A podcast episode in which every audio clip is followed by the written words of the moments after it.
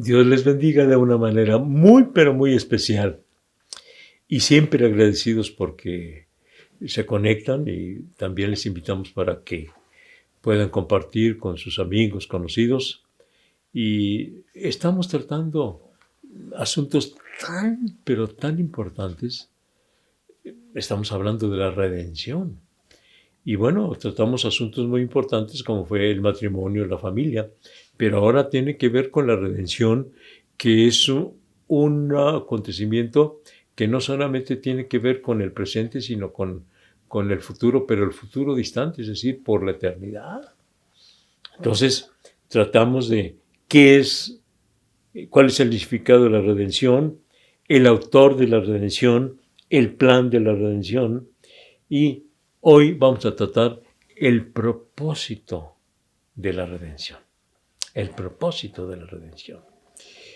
Y ya sea que la persona acepte o no acepte o ignore la redención, no deja de ser importante, importantísimo, porque como digo, no solamente tiene que ver con nuestra estancia aquí en este mundo, sino por toda la eternidad. De manera entonces que vale la pena considerar cuál es el propósito de la redención. Eh, definimos que la redención es comprar nuestra libertad, ¿verdad? Nuestra libertad del pecado, de la maldad y darnos una nueva vida. Bueno, entonces eh, el propósito eh, es muy amplio por esto, porque hemos pecado y como pecamos necesitábamos que esos pecados fueran eh, cubiertos, sean perdonados. Y con el sacrificio del Señor Jesucristo, todos esos pecados que nosotros cometimos, al aceptar nosotros a Jesucristo como nuestro redentor, como nuestro Salvador, todos esos pecados fueron perdonados. Así que el propósito fue que viniera el Hijo de Dios del cielo para morir en una cruz, para salvarnos. Vino a buscar y a salvar lo que se había perdido. Pero hay otra cosa. Cuando el Señor Jesucristo presenta la salvación eh, a Nicodemo, le habla, el que no naciere otra vez no puede ver el reino de Dios. Habla de nacer de nuevo. Entonces, cuando hablamos de la redención, no es solamente que perdona nuestros pecados, sino que transforma nuestra vida para vivir en nueva vida, en una nueva vida. Hemos nacido de nuevo. Así que hablando del propósito, el propósito es amplísimo amplísimo. Porque mire, nosotros no eh, debemos caer en este círculo vicioso de que pecamos, pedimos perdón a Dios, ya fueron perdonados los pecados. Ahora volvemos a pecar y, pedimos perdón y, volvemos a pecar. En un círculo vicioso, sino que nuestros pecados son perdonados, pero el Señor nos uh, transforma. Por eso habló el Señor Jesucristo a Nicodemo de nacer de nuevo, del nuevo nacimiento, porque son perdonados sus pecados, pero entonces nos dio una nueva naturaleza, un nuevo eh, eh, ser para no seguir pecando. Y ya no pecamos nada. Sí, sí pecamos, pero no pecamos por naturaleza, pecamos por descuido, por error, pero ya no queremos seguir pecando. ¿Y por qué digo esto? Porque antes de que el Señor transformara nuestra vida, el humano quiere seguir pecando, le gusta pecar, quiere seguir en esta condición. Pero el, ah, propósito de la redención no es solamente que nuestros pecados sean perdonados, sino darnos una nueva vida. De tal manera que ahora ya no queremos pecar, ya no deseamos pecar, ya no nos deleitamos en pecar. Estamos viviendo una nueva vida. El que cree en Cristo, nueva criatura es. Las cosas viejas pasaron y aquí son hechas, todas son hechas nuevas. Así que entonces, el propósito no es solamente comprarnos la libertad, la salvación, el perdón de nuestros pecados, sino introducirnos a una nueva vida llamada nuevo nacimiento. Y luego transforma nuestra, nuestra manera de pensar, de sentir y de determinar. Cambia nuestra inteligencia, nuestra sensibilidad y nuestra voluntad. Ahora ya no es nuestro pensar, nuestro pensamiento ya no está en el pecar. Nuestro sentir ya no está en querer pecar.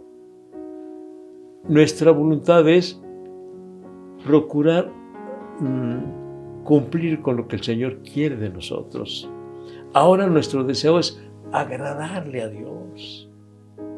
Mire, antes de conocer a Jesucristo como nuestro Salvador, no solamente no nos interesaba cumplir con la voluntad de Dios, no queríamos cumplir la voluntad de Dios.